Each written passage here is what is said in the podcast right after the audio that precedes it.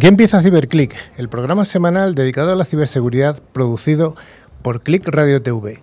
Sed bienvenidos y bienvenidas a esta vigésimo sexta edición del programa referente en España de este sector.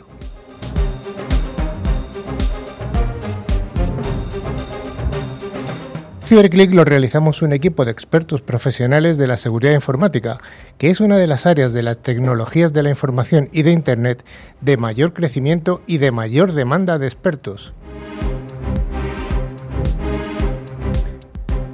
Desde CiberClick nos dirigimos a oyentes profesionales y también al entorno doméstico, resolviendo dudas que puedan afectar tanto a grandes empresas como a pymes y también a familias. A lo largo de la siguiente hora, unos 50 minutos, Vamos a desarrollar secciones de noticias, veremos en profundidad algún aspecto de interés y contaremos con la presencia de algunos de los referentes en España en el mundo de la ciberseguridad. Para llevar a buen puerto CiberClick contamos con un amplio equipo de, expertos. Eh, ya somos, creo que somos 12 colaboradores. Y en cada programa vienen los que tienen disponibilidad horaria y aquellos que más se ajustan al contenido del programa. Hoy está con nosotros aquí a mi derecha Manu Cantonero. Hola, ¿qué tal Manu? Buenas tardes, muy bien. Todo bien, ¿verdad? Sí. Eh, un poquito más centrado. está un chico que es ya su segundo programa. Exacto. Eh, Vicente. Hola, buenas tardes. ¿Qué tal, Vicente? Muy bien, genial, encantado de estar aquí. Sí, hombre, sí. Y luego está a mi, a mi izquierda Sergio. Hola, Carlos, ¿qué tal? Veterano. Efectivamente. Veterano de las ondas. Curdido en mil batallas. Y también tenemos un micrófono aquí que de momento está vacío porque está metido en un atasco Rafa Tortajada que cuando eh, el, atasco lo libere pues se incorporará al programa. Eh, el equipo está dirigido por quien habla, que soy Carlos Lillo, y juntos vamos a intentar llenar una hora, esos 50 minutos llenos de, de, aspectos y cosas que sean de interés pues como hemos dicho, tanto para el mundo empresarial como para el mundo eh, del hogar.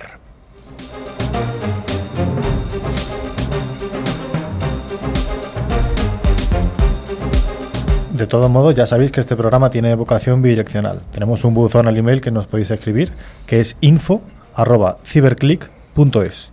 También tenemos canales dedicados a las redes sociales de LinkedIn y Facebook, donde publicamos contenidos y noticias de interés a lo largo de toda la semana. También podéis visitar nuestra nueva página web www.ciberclick.es. Bueno, eh, lo primero que habría que aclarar es que el correo lo hemos cambiado, le sigue valiendo el anterior y hemos, dado un correo más sencillo. Vamos a repetir lo que es info.ciberclick.es. Las dosis son latinas y acabado en CK. Y luego la web es www.ciberclick.es. De nuevo, las dosis latinas y acabado en CK. Y no, se nos ha olvidado de hablar del mago de las teclas, que está al otro lado de la pecera. Javi, ¿qué tal, Javi? Muy buenas tardes, Carlos. Pues aquí, como un pulpo, eh, presionando teclas por doquier, porque no solo emitimos también a través de radio, sino también televisión. Sí, señor. ¿Cuántos dedos tienes? ¿Cinco? ¿Y cuántos tienes ocupados en ese manos, Manos tengo cuatro, así que... y cuatro ojos también, con las gafas, así que nada. Bueno, hay que recordar también que eh, antes de empezar la primera sección, que al final del programa tendremos el habitual concurso semanal. Los dos oyentes que resulten ganadores recibirán una licencia anual del antivirus Bitdefender, facilitada por Ingecon, mayorista de valor. Cada premio está valorado en 40 euros y solo hay que responder a alguna de las preguntas relacionadas con el contenido del programa. Chicos, hay que estar atentos. Sí, porque merece la pena el regalo, o sea que... Bueno, Vicente, ¿Cuál va a ser el, menú del programa de hoy? Bueno, Carlos, pues esta tarde vamos a hablar sobre noticias de ciberseguridad, las, las noticias más destacadas de la semana, y además vamos a hablar sobre ciberseguridad en el hogar, criptografía. Además, un monográfico del CISO, vamos a conocer su rol, qué funciones tienen y cuáles son sus principales retos. Y además, como ha comentado mi compañero, eh, hablaremos sobre el concurso. Pues allá vamos, vamos con la primera de las secciones, la sección de noticias.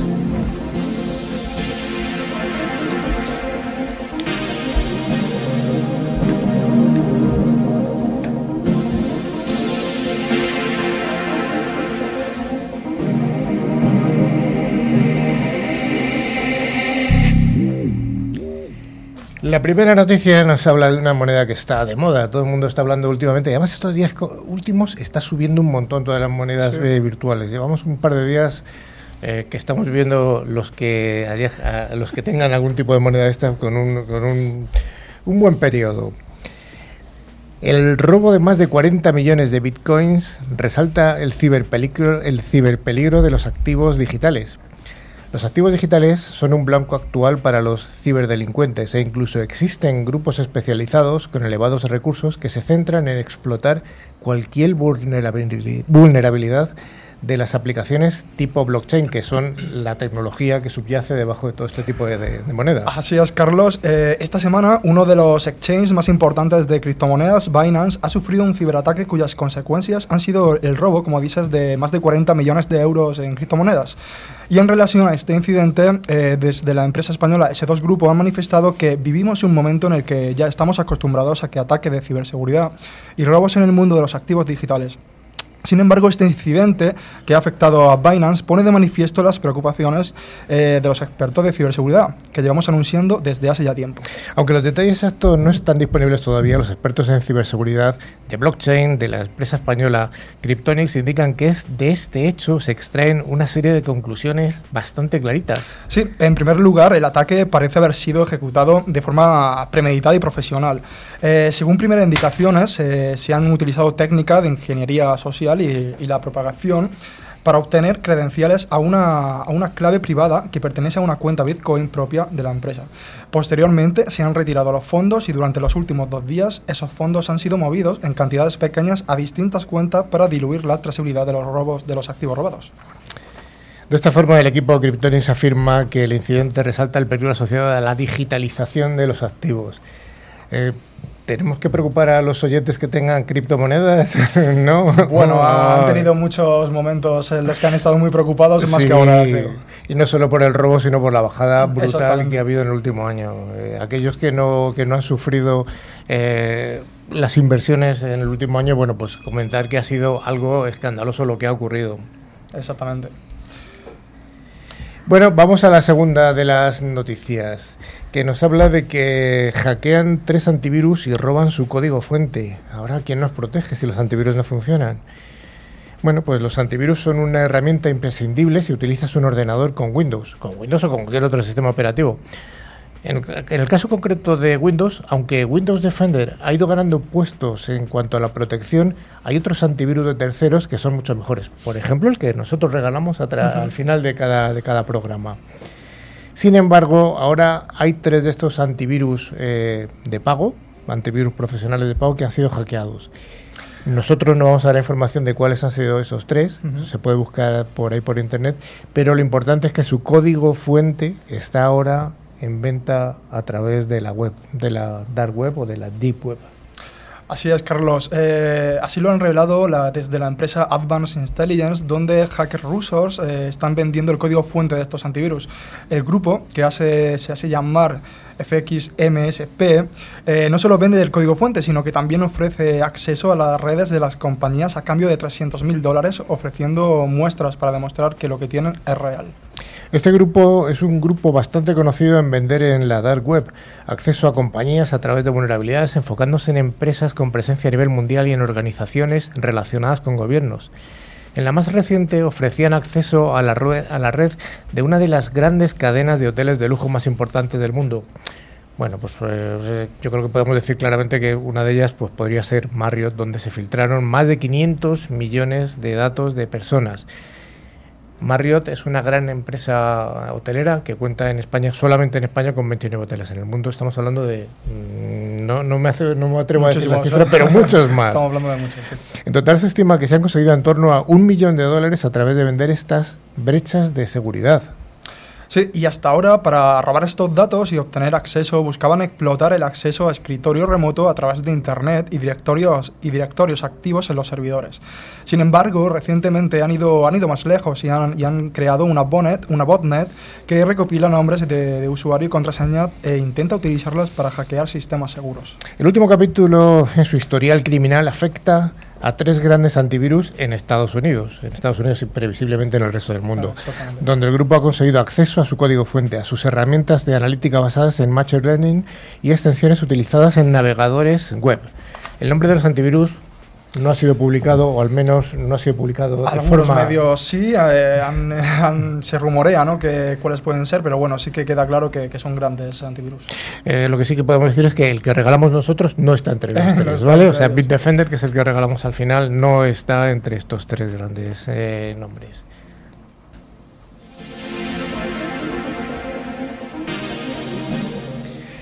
Y la tercera de las noticias tiene que hablar del- de, un, de uno de estos eh, navegadores que se utilizan. Es, eh, hay un certificado expirado en Mozilla Firefox que ocasiona fallos en las extensiones existentes. Exactamente, la, la pasada semana, Carlos, en el navegador Mozilla Firefox eh, se vio afectado por un problema con un certificado expirado. Esto ocasionó un problema a los usuarios que vieron cómo desaparecían extensiones o bien le- les dejaba no les dejaba perdón, instalar eh, eh, extensiones nuevas. Este problema surgió al no renovar un certificado por parte del equipo de mantenimiento de Firefox. Esta situación es debida a que el navegador Firefox, para usar las extensiones, requiere que todas sus extensiones sean firmadas por ellos para que puedan ser usadas. Certificar estas extensiones implica que sean confiables entre las dos partes, pero sin un certificado de Firefox no es posible firmar las extensiones, lo que, ocasiona, ocasiona el error antes mencionado, haciendo que las extensiones automáticamente se ac- desactivan del navegador. Aunque se lanzó un parche al poco tiempo para solucionarlo, este se debía aplicar de forma manual, lo que hizo que la propia Firefox eh, lanzara una actualización automática el domingo 5 de mayo.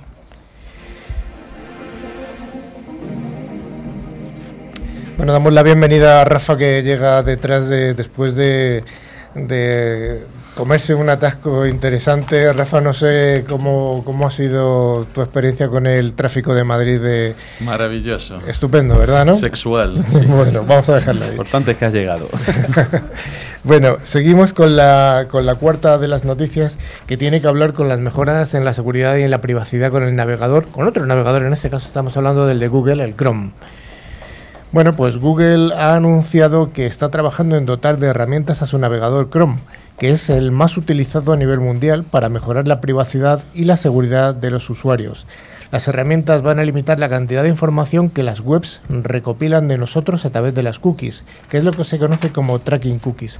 Aclaramos lo que es una cookie, que es un pequeño, una, un pequeño trocito de código que se instala en, en- en los, en los navegadores cuando visitamos una web para hacernos la navegación más amigable, ¿no? Al menos esa es la parte bueno, buena. por lo menos también, entre otras finalidades, eh, conocer el uso que hacemos de Internet y mandarnos publicidad dirigida, por ejemplo. Por ejemplo. Sí, las cookies de seguimiento, tracking cookies, son cookies que se utilizan para investigar los hábitos de navegación de los usuarios. Habitualmente son empleadas por anunciantes que desean analizar y manejar los datos de publicidad, pero pueden utilizarse para crear un perfil y realizar un, segui- un seguimiento detallado de la actividad del usuario, y que muchas veces están asociadas a spywares o adwares.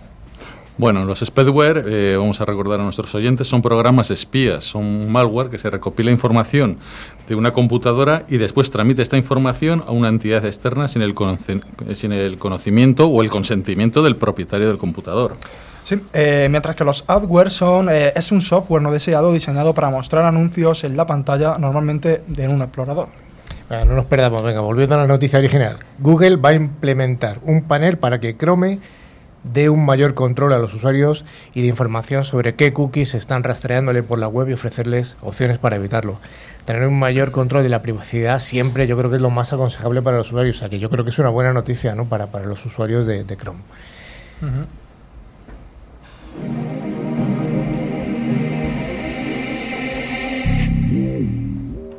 Y ya vamos con la última de las noticias que nos habla de iDisk, el pendrive que no se puede hackear, está hackeado. Vaya. Así es.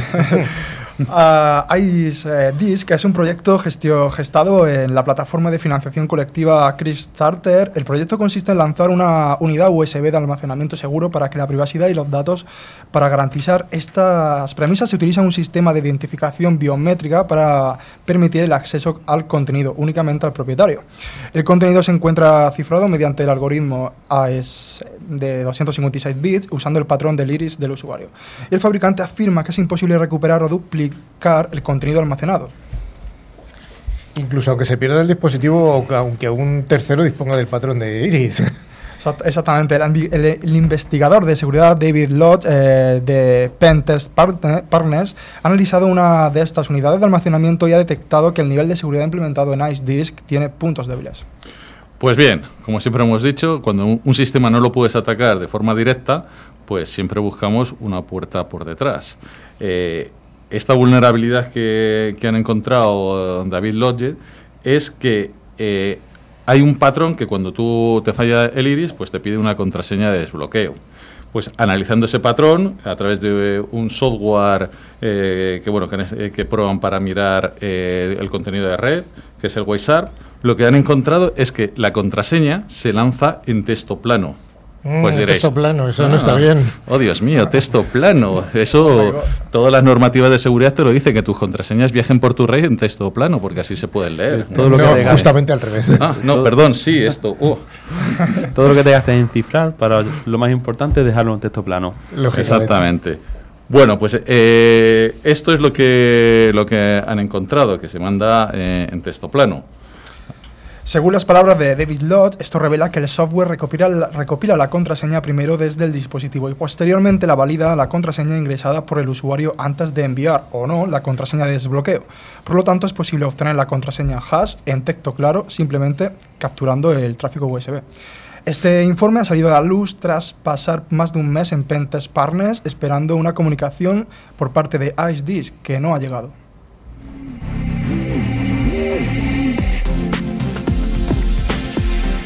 Y ya vamos con la última de las noticias para son noticias que siempre meten miedo, pero bueno, también hemos dado una noticia que es prometedora para los usuarios. Hay una vulnerabilidad de WhatsApp que permitió el spyware masivo en iPhone y en Android, que nos espiasen tanto en Android como en iPhone.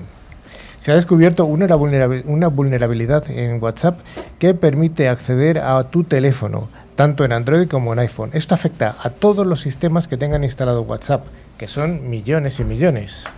Pues, pues sí, una vez infectado, el, spe- el tiene acceso a tu cámara, al micrófono, escanea los correos electrónicos, eh, los mensajes y recopila datos de ubicación del usuario. O sea, tiene control de, tu, de todo lo que estás haciendo. Sí, eh, la, vulnerabilidad, la vulnerabilidad realmente fue descubierta a principios de este mes, de, de mayo, pero no comenzó a ser explotada por tercero hasta este mismo domingo, el pasado domingo, cuando un abogado de derechos humanos fue objetivo del primer ataque.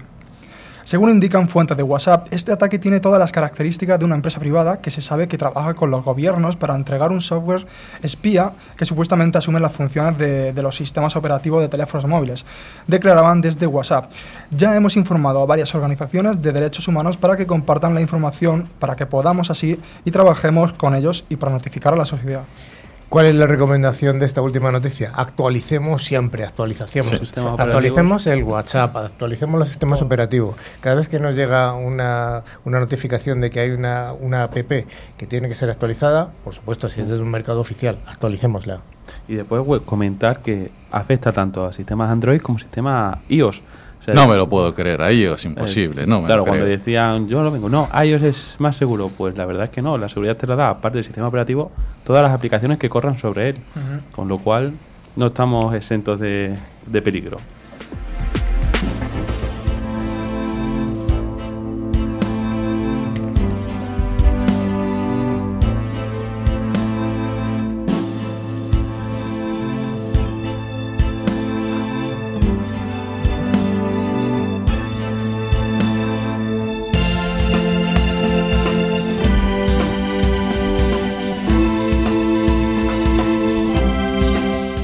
Gracias a Silpaz, que provee la protección de datos sensibles, vamos a ofrecer esta sección de ciberseguridad en la empresa. Hoy vamos a hablar de un concepto que al menos tiene un nombre atrayente, que es la criptografía.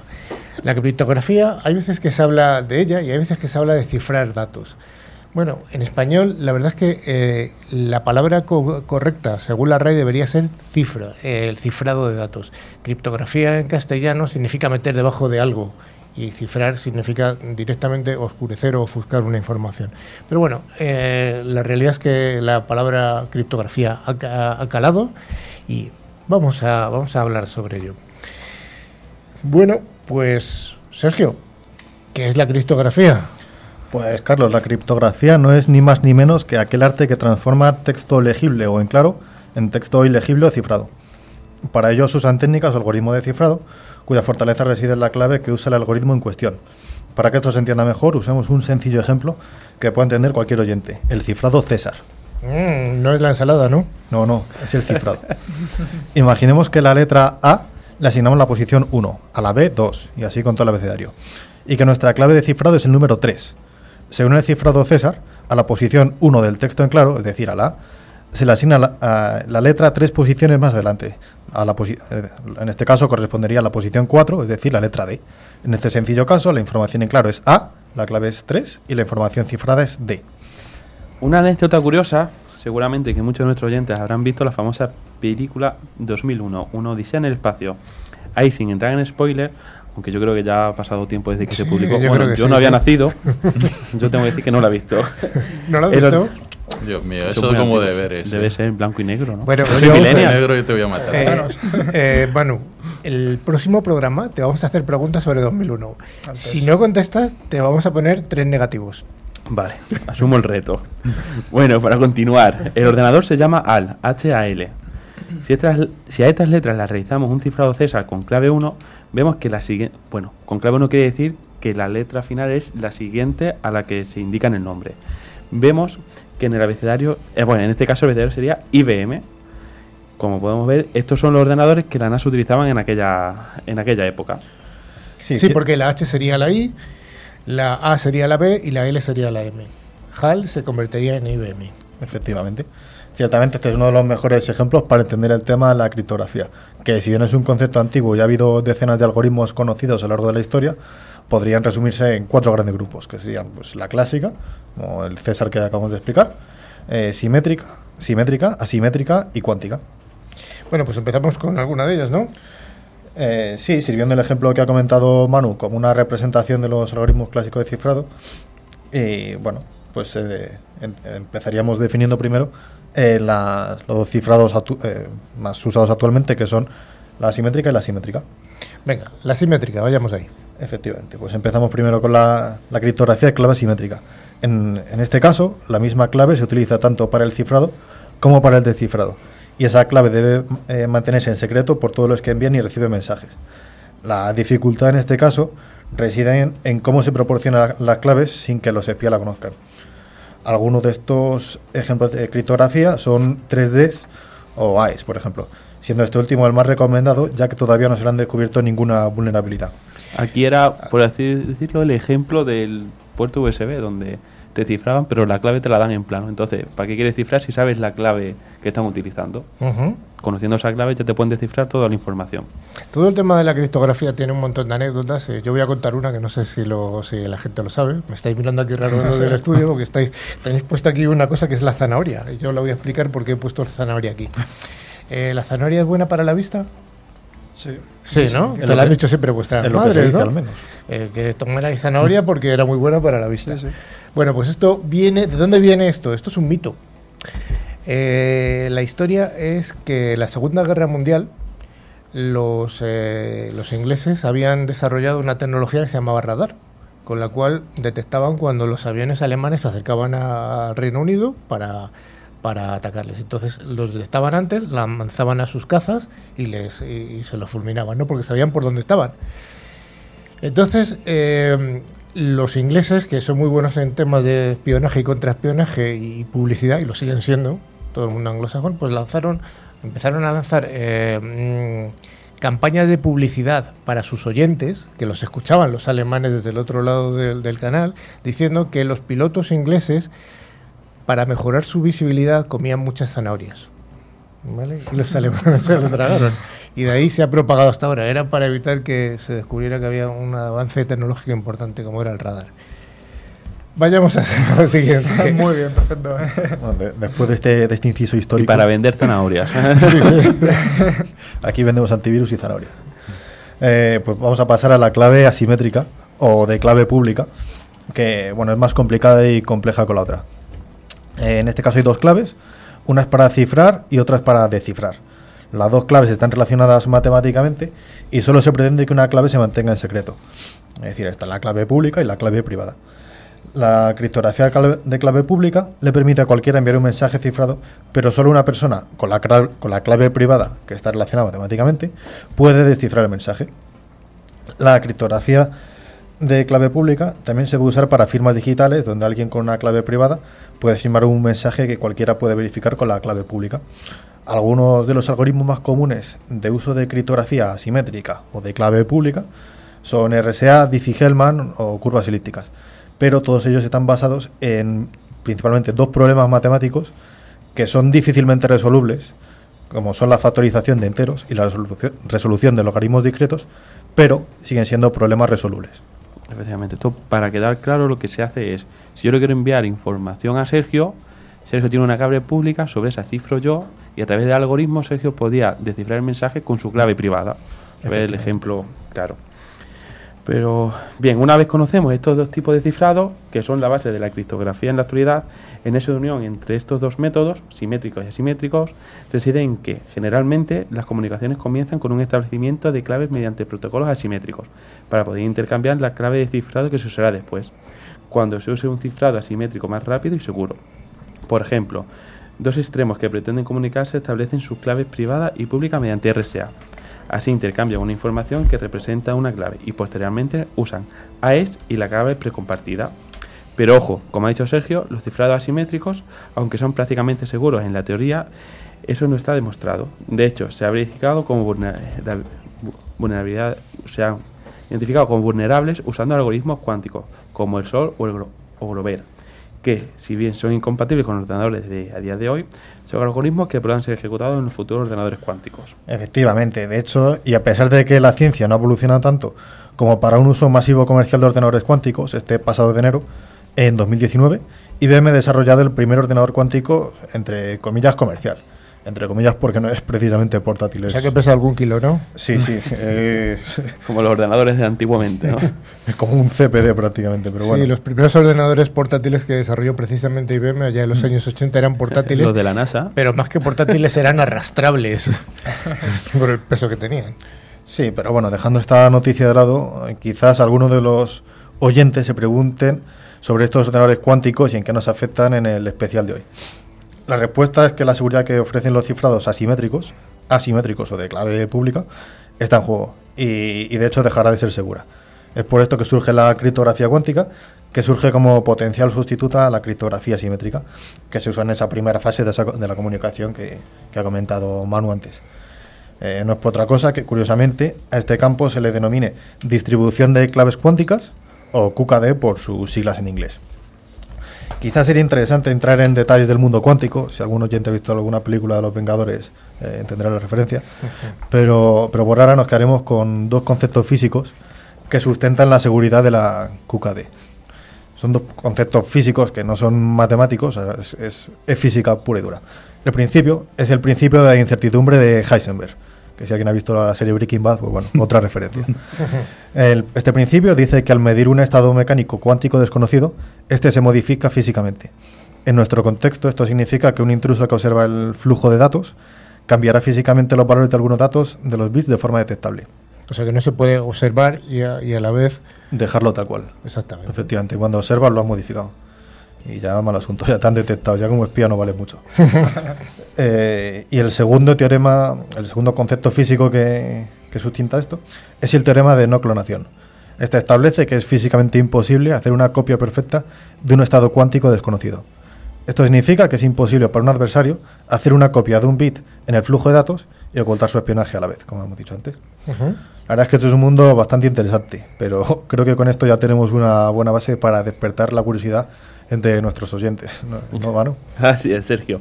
De todos modos, conviene recordar que si bien la criptografía no es, la totalidad, no es en la totalidad segura, es una parte esencial. Si la criptografía falla, todos los mensajes secretos que se envían a través de canales públicos se vuelven legibles para cualquier persona que pueda observar. Otro ejemplo que sirve para ilustrar la importancia de las comunicaciones secretas se remonta a la Segunda Guerra Mundial, cuyo rumbo empezó a cambiar hacia el lado de uno de los vencedores cuando consiguieron la máquina Enigma. Enigma era un aparato que cifraba y descifraba las comunicaciones del bando nazi. Tras la captura de una máquina Enigma en un submarino nazi y el trabajo de un equipo de expertos matemáticos polacos e ingleses que consiguieron romper su método de descifrado, el fin de la batalla se empezó a acercar más hacia los aliados, es decir, se aceleró drásticamente al conocer las intenciones y futuros movimientos de los alemanes. Sus mensajes cifrados, que ellos seguían creyendo que eran seguros, ahora estaban totalmente legibles. La criptografía es importante porque sin ella todos podríamos leer cualquier cosa que, nos intercepte, sin importar si fue diseñada para, ellos o no, ya que mantienen los datos confidenciales en secreto. Se utilizan para proteger contra cambios en los datos a través de un canal público no confiable y pueden garantizar que las, partes comunicantes sean realmente quienes dicen ser. En estos tres aspectos, que serían confidencialidad, integridad y autenticación, la futura, se basa la futura criptografía cuántica, que conviene destacar que está siendo probada por diferentes organismos, tanto nacionales como por ejemplo el CSIC, como internacionales como por ejemplo ETSI. Esto dotará de un nuevo nivel de seguridad a nuestras comunicaciones. Desde luego que todo este tema de computación cuántica, eh, que a mí se me viene muy largo ya. Me- ya es. Rafa, a nosotros ya, Ya se nos viene grande. macho. Oh, oh, oh. Nosotros que nos quedamos con los, con los microprocesadores de 8 bits, 16 también, ¿no? Algunos ya. Pero sí que realmente es el futuro y, y- y parece que toda la criptografía se va a ver fuertemente afectada, ¿no, Sergio? Sí, en cuanto, en cuanto realmente estos ordenadores cuánticos se, se comercialicen, porque sean eh, que logísticamente no, sean, no ocupen como un CPD, eh, pues lo que es la seguridad, que se basa pues eso, en problemas matemáticos, que, que al final es aplicar un algoritmo o una fórmula matemática, pues eh, se, va, se va al traste. Los problemas matemáticos de los que hemos hablado aquí, ¿no? los hemos comentado, pero normalmente se basan en la factorización de números primos. Es decir, es fácil saber dos números primos son, por ejemplo, el 7 y el 11. 7 por 11 da un valor que no me lo sé. 77. 77, pero no es tan trivial decir qué números primos son los factores que, que juntan el número 77. Esto aquí en, en este número es fácil, pero cuando los números primos son enormes, Claro. la dificultad... eh, Claro, la dificultad cada vez es mucho más alta a medida que aumentamos las cifras de, de la clave, pero, pero bueno, sigue siendo, sigue siendo resoluble. Al final, por eso las claves tienen que ser eh, lo más largas posible, claro, porque, bueno, eh, para dificultar todo lo posible esto. Si ponemos una, una clave muy cortita, como este ejemplo que hemos puesto, el 77, pues ahí se lo ponemos fáciles a los malos. Claro, pero si con, malo- con que sean malos tontos, lo sacas, ¿no? claro, si ponemos una clave de 2000 bits, pues ya, ya es un poco Ya- más ya ahí se complicado. La complica. pregunta es, ¿servirá también para la- minar Bitcoin? Pues yo desconozco un poco cómo ese, cuáles son los algoritmos de Bitcoin. No, no lo sé. Supongo que estarán basados también en claves, en, en claves asimétricas, pero no, no, no, no soy experto en eso. ¿Alguien sabe algo de eso? Eso el próximo programa se lo preguntamos a Javi Soria, que es un experto en eso. Sí. Bueno, Javi Soria es un experto en eso y, y en dar recomendaciones malas sobre la inversión en Sí. bitcoins. Y- No lo hagáis. no lo hagáis, por favor. Luego el, Bueno. otro, el otro problema matemático también es interesante. ¿Cuál es? El logaritmo discreto dice que si eh, tú tienes que a elevado a b es igual a c, si tú conoces a y c, es muy difícil hallar b.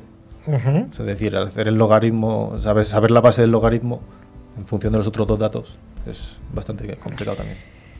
Queridos eh, oyentes, si habéis llegado hasta aquí y no os habéis muerto o no habéis apagado la radio, os damos la enhorabuena y hasta aquí hemos dado esta charla de criptografía. Yo hace unas semanas estuve en una, en una charla de, mm, que se organiza entre gente del sector y daban el premio a una empresa que, había, que, que- que se basaba su actividad en, en- desarrollo de la criptografía. Y el mensaje que dio el CEO de esa empresa es, "Y no os asustéis por la criptografía, porque es divertida. Bueno, yo ahí lo dejo y si alguien encuentra la diversión aquí, que seguro que la habrá. Seguro, seguro. Seguro que la habrá. alguno. Venga, vamos a la última de las secciones.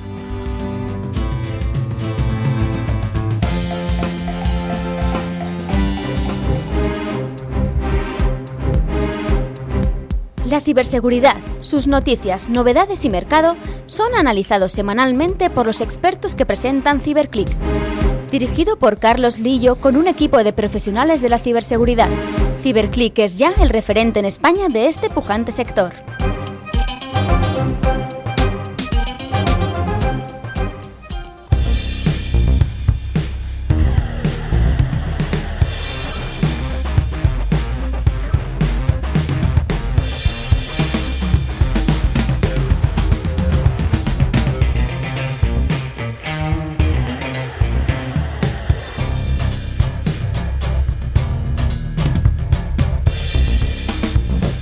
Por seguir al otro lado. Seguimos aquí en este lado de los micrófonos y vamos a continuar CiberClick hablando sobre uno de los eventos del panorama nacional de la ciberseguridad que más expe- expe- expectación está levantando. Hablamos del CISO Day 2019 y para hablar de- de- sobre ello está aquí nuestro colaborador Vicente Ramírez que hoy va a tener eh, doble sueldo además ¿eh? como colaborador y como, y como persona que nos va a explicar y organizador de este evento y además es el redactor jefe de la revista Cybersecurity News. Pero Vicente, ¿qué nos cuentas? Bueno, eh, en primer lugar, Carlos, gracias por invitarme para hablar también del evento, ¿no? Que, bueno, decir que CyberClick es media partner de- del evento y, y, bueno, eh, me gustaría comenzar primero hablando sobre la figura del CISO, ¿no? Eh, ¿Qué, qué es? Que, bueno, de- decir que es el, el responsable de la ciberseguridad corporativa, ¿no? En, en las empresas españolas y, bueno, bueno, de España y de todo el y mundo. de todo el mundo, ¿no? Eh, además es un- una palabra inglesa, ¿no? Y Sí, director de ciberseguridad. CISO, tal y como para los que no nos estén viendo y no conozcan mucho del sector este de la ciberseguridad, se lee tal y como, eh, como se pronuncia, que es C-I-S-O, y significa Chief Information Security Officer. Es el responsable de la seguridad informática de cualquier empresa. Cualquier empresa con la que tratéis, o sea, yo que sé, pues desde, podemos decir marcas, no hay ningún problema, el Corte Inglés o hasta Telecinco o, o el Banco de Santander, tienen todos un CISO. Y ese es el máximo responsable de la seguridad informática. Es un rol muy relevante. De, de hecho, la primera letra, que es una C, que es la Chief, en el mundo anglosajón eh, no existe presidente ni vicepresidente, existe el CEO. El CEO, que es el, el máximo, Máximo, el eh, máximo que hay. Entonces, todos los eh, niveles CES son niveles de la altísima dirección de cualquier organización. Entonces, un CISO es un alto directivo de cualquier empresa y justamente eh, una- nos marca una de las claves de la, de, la, de la ciberseguridad, que es que ya la ciberseguridad está en el máximo nivel de cualquier empresa. Exacto, pero no en todas. Que, cabe resaltar Ah. que, que, bueno, sí, es, eh, la, la evolución del CISO eh, pues ha sido muy clara, ¿no? Eh, además, hablando con, con varios CISOs de grandes empresas españolas, me comentaban cómo hace apenas unos pocos de años pues eran un departamento, luego pasaron a ser un área y ahora tienen una labor de dirección. Sí. Pero como digo, eh, falta mucho recorrido para que pues, eh, eh, tengan esa labor de dirección en, en la gran mayoría de empresas. Pero bueno, hablando de grandes empresas, sí, ya, ya están en, en dirección. Oye, ¿cuál se- ha sido la evolución que habéis conocido vosotros del rol del CISO? Que lo estás apuntando de alguna manera. Sí, sí, bueno, eh, como te comentaba y, y como me, me- me indican varios CISOs, es eso. en poco tiempo han experimentado cómo la parte de negocio de la empresa pues ya no ven tanto eh, la ciberseguridad como un gasto, sino como una inversión. Y por tanto, pues eso que deriven a, a- a darle ese nivel de dirección. Una evolución positiva, pero como digo, pues sobre todo en medianas empresas, pues todavía no, no tiene ese reconocimiento, ¿no? Bueno, supongo que vendrá con el tiempo, ¿no? Sí, Y- señor. Y con los ciberataques futuros. Y con los ciberataques futuros y presentes. La ¿no? evolución de cada empresa en, en Sí. la seguridad. Exactamente. Claro. Eh, ¿Tú qué crees que qué retos son los que afrontan los directores de ciberseguridad o los CISOs de las, de las distintas empresas? Pues uno de ellos, como mencionaba, sobre todo en, medianas empresas, es que desde mm, la dirección de la empresa, desde negocio, vean la ciberseguridad como una inversión. El convencer al negocio para que inviertan eh, en ciberseguridad, para prevenir precisamente los ciberataques. Pero sin duda, pues los futuros, las hacer frente a las futuras amenazas, que no sabes con qué te vas a encontrar, pues ciberataques mucho más eh, avanzados, eh, más sofisticados. Y luego también otro reto que me comentan es eh, la falta del el flujo de comunicación dentro del sector. O sea, echan en falta una- un flujo de comunicación entre diferentes partes, no entre CISOs solo, ¿no? que es una de las cosas que queremos promover desde el evento, sino con instituciones como Enciber, CCN, empresas proveedoras, etc. Fíjate que esto que, me- que me comentas tú, aquí han venido varios CISOs de empresas en, en programas pasados. Tuvimos, eh, creo recordar, que el primer CISO que vino fue el del CISO de Mediaset. Luego hemos tenido a CISO de Telefónica. bueno, hemos tenido una, colección de CISOs además de, De como Día, veis, de de, día. Los-. ¿De día? ¿De qué? ¿Cuál fue? Santa De día Bárbara. estuvo Sí, de día estuvo. Y que, ¿alguno eh? Santa Bárbara, ¿no? Santa Bárbara, bueno, que es General Dynamics Bueno, European ah, Landing vale, sí, Systems. va, sí, va. Bueno, que son los fabricantes Sí, del sí, momento eh, de tierra. Y- pero yo les he yo cuando han venido siempre les he preguntado que si mantenían algún tipo de hilo conductor o de hilo de información entre ellos, que se un- algún grupo de WhatsApp de CISOs, ¿no? Y sí que me decían que sí que había algunos, algunos grupos de WhatsApp, pues de CISOs, yo que sé, de, de los hoteles, o que Sí. también estuvo un CISO de una cadena hotelera aquí en España, no de Marriott, sino de otra. Muy por, se- por sectores, ¿no? Claro, si había algún grupos eh, de contacto sectoriales. Y me decían que más o menos que sí, y que sí que de alguna manera fluía. A lo mejor lo que falta es esa homogenización o... Sí. Sí, exactamente. Pues eh, a nivel general, pues eh, es que, eh, pues sí, está bien que, que el CISO de un grupo hotelero hable con el otro CISO, de, porque al final se, se enfrentan a amenazas muy parecidas. Pero conocer los retos incluso de empresas más medianas o otro tipo de sectores, pues es lo que echan en falta y sobre todo con otras partes, como por ejemplo instituciones, Ciber, CCN, etcétera. Para eso yo creo que estáis vosotros, que el día el próximo día 12 de junio, que quedan Sí. ya cuatro semanas. ¿no? Poquito, sí, sí, ya va a queda quedar poco. pocos días. Vais a celebrar, vais a organizar el CISO Day 2019, Sí. que es un evento cuya agenda se centra exclusivamente en el rol del CISO. ¿Cómo vais con la organización de ese evento?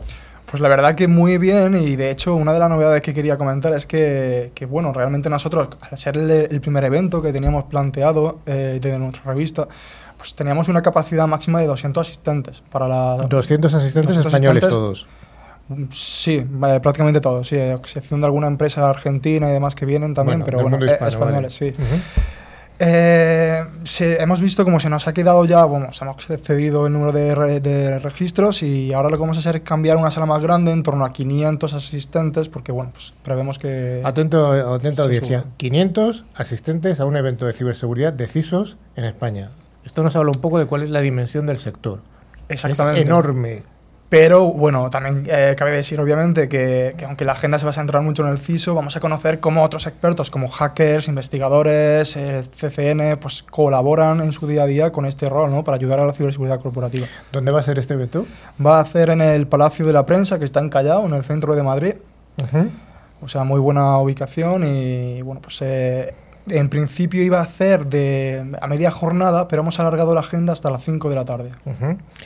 ¿Qué speakers, qué gente va a hablar? ¿Qué- ¿Quién tenéis confirmado? Bueno, pues eh, obviamente hablando de CISOs, eh, podemos eh, mencionar a CISOs de grandes compañías como por ejemplo Naturgy, Ferrovial, eh, Codere, Liberbank, eh, Bankia, Fintonic, bueno, O sea, son, es totalmente multisectorial, por lo que Sí, estás queríamos tocar, pues eso, es lo, que hablaba antes, eh, poner en contacto eh, y ver las diferencias que puedan existir entre el, eh, pues el trabajo de un CISO en una energética eh, que en otra empresa Ujú. totalmente diferente, ¿no?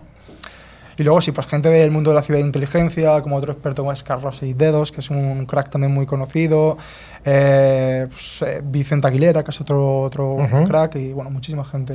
¿Alguna otra cosa destacable de la agenda que quieras mm, destacar? Eh, bueno, creo que lo, le- lo recordé el último día cuando estuve aquí. Eh, nosotros también queremos apoyar mucho eh, el panorama de empresarial más joven, ¿no? que es el mundo de las startups. Entonces sí que tenemos planteado un programa, una, bueno, un programa es una actividad dentro del evento eh, que vamos a dar a conocer cuatro startups de ciberseguridad españolas y extranjeras. Ujú. Pero, pero sí, bueno, vamos seleccionado cuatro eh, una colaboración, bueno, colaboración. INCIBE nos ha apoyado porque de hecho Ignacio Caño Luna, que es responsable del área de emprendimiento de INCIBE, va a moderar este espacio y va a presentar a las cuatro startups y bueno, para nosotros también es un placer dar a conocer y apoyar esta nueva iniciativa, ¿no? que le puede ser muy de interés a, a los CISOs de España. Oye, un evento como estos eh, requiere un, un desembolso económico, o sea, un, un músculo financiero importante. Sí. Eh, aquí se cuenta siempre con los patrocinadores. En todo el mundo de la ciberseguridad, además, están muy presentes los fabricantes, Sí, los, sí. los proveedores, los partners, los, los integradores. Eh. Contáis con varios patrocinadores. ¿Hay cabida para alguno más o ya tenéis el cupo Sí, cubierto? de, de hecho, bueno, eh, exactamente, este tipo de eventos supone un gran, un gran gasto que, que al final, pues si no es con la, pues, con la ayuda de, de empresas proveedoras que vayan a patrocinar el evento, pues sería casi imposible. Y, bueno, pues ahí contamos con empresas como Transmicro, como McAfee, X by Orange, una empresa portuguesa se llama Integrity. Ujú. Eh, bueno, al ser la primera edición del evento, pues es verdad que el, eh, pues tampoco hemos puesto, no son unos precios elevados el patrocinio. Pero, pero sí que queda eh, a día de hoy un patrocinio disponible para un patrocinio Gold para dar una charla de 20 minutos en el, en el evento. Porque ya te digo, hemos añadido, hemos alargado un poco la agenda hasta las 5 de la tarde y debido a eso hemos eh, buscado un hueco más para un nuevo patrocinador. Patrocinadores, escucha que este, se escu- este programa se escucha mucho por parte de, de los Sí. distintos actores de la ciberseguridad. Todavía tenéis un hueco. Eso, y es importante que vais a tener un público, vamos. eh, Bueno, selecto. Yo voy a estar ahí, ¿no? Hombre, Carlos, sí, sí. todos, todos vosotros. Además, así conoceréis al equipo de Cyberclick allí. Sí, sí. Eh, Genial. Oye, ha- has comentado una cosa más que me, que, que, que me causa interés eh, y además que yo creo que no es muy conocido por el gran público y, y lo voy a desarrollar un poquito. Has hablado de que hay empresas españolas y empresas portuguesas. Realmente el mundo de la ciberseguridad es un mundo en el que el mercado ibérico existe de verdad. Exactamente. Y es, eso, es, eso es importante saberlo, o sea, porque aquí han venido al programa, eh, han venido eh, directores generales para el mundo ibérico, y es España y Portugal. Eh, también hay empresas portuguesas que están trabajando en España, empresas portuguesas que han comprado empresas españolas de ciberseguridad, y al revés, por supuesto.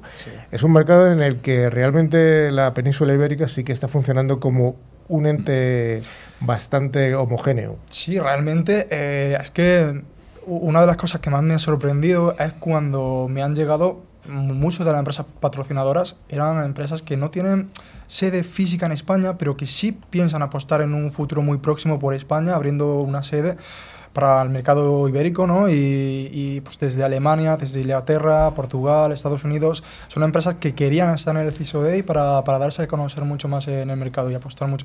Y eso quiere decir que el- eh, las empresas españolas, por otro lado, están muy concienciadas en materia de ciberseguridad y como decía antes, no lo ven como un gasto, sino como una inversión. Por eso que, le, que le atraiga a estas empresas extranjeras. Claro, además, efectivamente, el mercado ibérico es la suma de los dos mercados, el español y el portugués, sí que se acerca en cuanto a volumen y en cuanto a población a, a los grandes mercados europeos, que son Inglaterra, eh, o sea, el Reino Unido, Francia y, y Alemania y también. Italia. ¿vale? Sí, Estos sí. sí. que son realmente cuatro, cinco, cua- cinco grandes bloques, ¿no? Sí.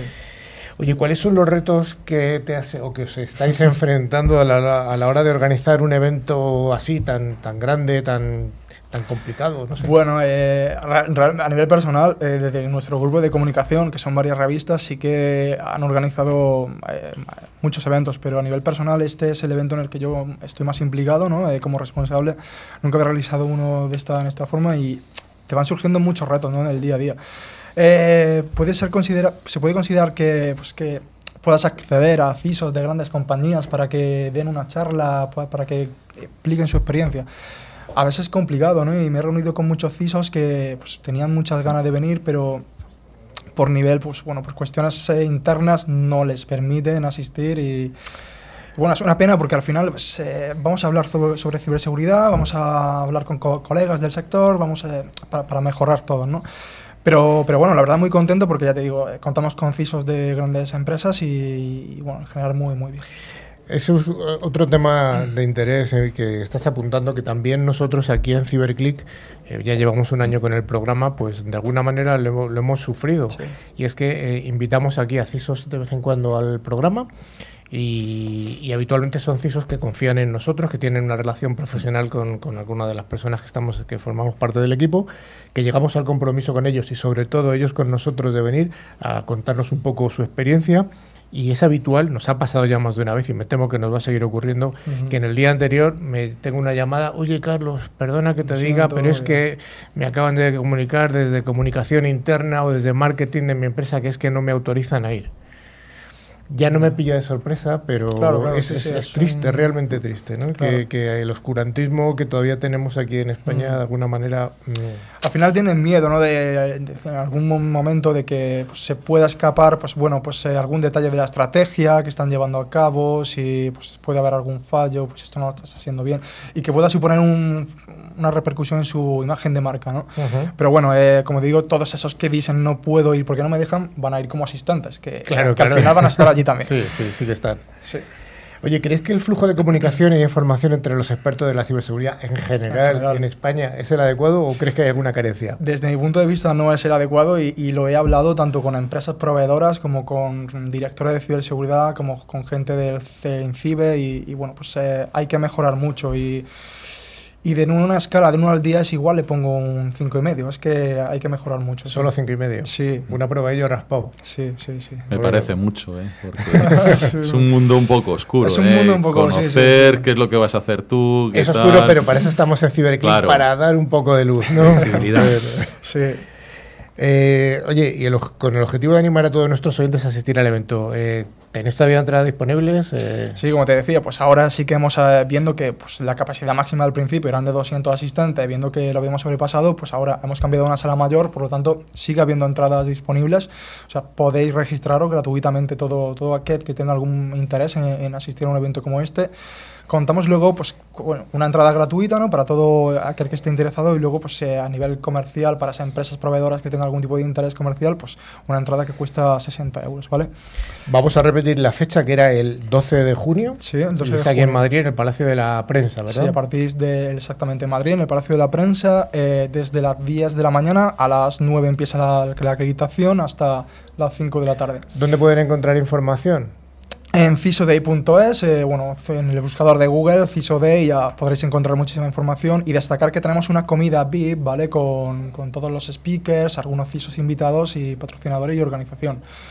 Por lo tanto, que luego, detrás de la comida VIP, continúa la agenda. Sí, que siempre en todo este mundo se habla del networking, Sí, que sí, es lo que realmente... Que el networking no es otra cosa que cuando acabas las copas y hablas, eh, acabas, Rafa, ¿qué tal? ¿Qué tal? ¿Qué tal te está? Ahí, ¿Ha sido- ahí. ¿Cuándo vas a ir a la peluquería, Rafa? Exacto, y hablas de fútbol y esas cosas. sí. Bueno, pues yo creo que vais a tener continuidad, va a haber una próxima edición o vas a morir en el Eh, intento. No, no, no lo sabemos hasta que no, hasta que no pase el evento, que realmente pues tengo ganas de, de- de que llegue el día. Pero bueno, de- de- por ahora pues sí tenemos previsión de, de que haya una siguiente edición, incluso viendo cómo, cómo va y, y el tipo de empresas que nos llegan del extranjero, incluso hacer algo a nivel eh, en Madrid, pero a nivel europeo. Pues ahí estaremos en Cyberclick para contarlo, ¿no? Exactamente, sí. Venga, seguimos ahí.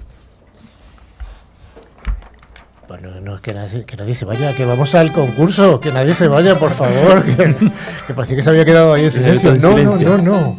Llega el momento del concurso.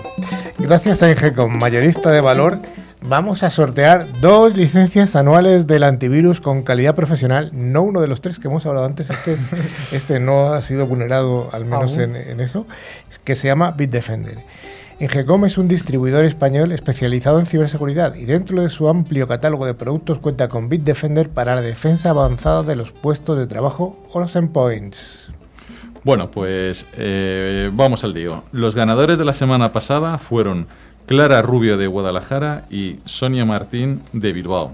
Enhorabuena a los premiados. Les enviaremos su premio por email, recordando que la licencia se debe instalar en las 24 horas siguientes a la recepción. Sergio, tú eres el inventor de las palabras, de las, perdón, de las preguntas complicadas. ¿Cuál va a ser la pregunta que vamos a, a- a poner como reto a nuestros oyentes para el concurso de, de esta semana? Podemos ser malos o podemos ser buenos. Venga, ser regular. Vamos a, vamos a, vamos a preguntar qué día es el CISO Day este año. Oh, qué Ha sido fácil, ha sido fácil. Bueno, eh, para concursar debéis enviar un email a nuestro correo electrónico info.ciberclick.es indicando el nombre, dirección y teléfono contestando a la siguiente pregunta que ha dicho nuestro compañero Sergio. ¿Qué día se celebrará el CISO de 2019? Bueno, y entre las respuestas correctas sortearemos dos ganadores, admitiéndose respuestas hasta el 23 de mayo de 2019, por supuesto. Os recordamos, como hemos dicho al principio, que tenemos abierto nuestro email para cualquier duda o sugerencia. También mantenemos abiertas nuestras páginas en LinkedIn y en Facebook, donde publicamos noticias y avances sobre el programa, además de fotografías y vídeos y otros documentos de interés. También podréis escuchar este podcast y los programas anteriores a través de la plataforma como eBooks, Google Podcast o Spotify buscando la palabra CiberClick. Manu, que ya se nos acaba el programa, que hay que despedirse. Hasta luego. Hasta luego. Vicente, muchas gracias, por tu, muchas gracias por tu doble papel de hoy. Sergio, Muchas hasta gracias por tenerme otro día. Rafa, Ha sido un ah, ciberplacer. y, y con un ciberatasco, ¿no? También. Y un ciberataque. Bueno, eso ha sido más real que... La semana que viene estás antes. ya Voy a recordar el correo electrónico porque lo hemos cambiado, que es info arroba ciberclick.es. Las dos is latinas y acabado en CK. Estimada audiencia, hasta aquí ha llegado Ciberclick. Esperamos haber cumplido nuestra parte del contrato y que el programa haya cumplido las expectativas. Damos un cordial saludo a toda la audiencia que se ha incorporado esta semana a través de las distintas emisoras colaboradoras. Un abrazo a todos y a todas y hasta la siguiente edición de Ciberclick la semana que viene. Hasta luego. Hasta luego. Luego-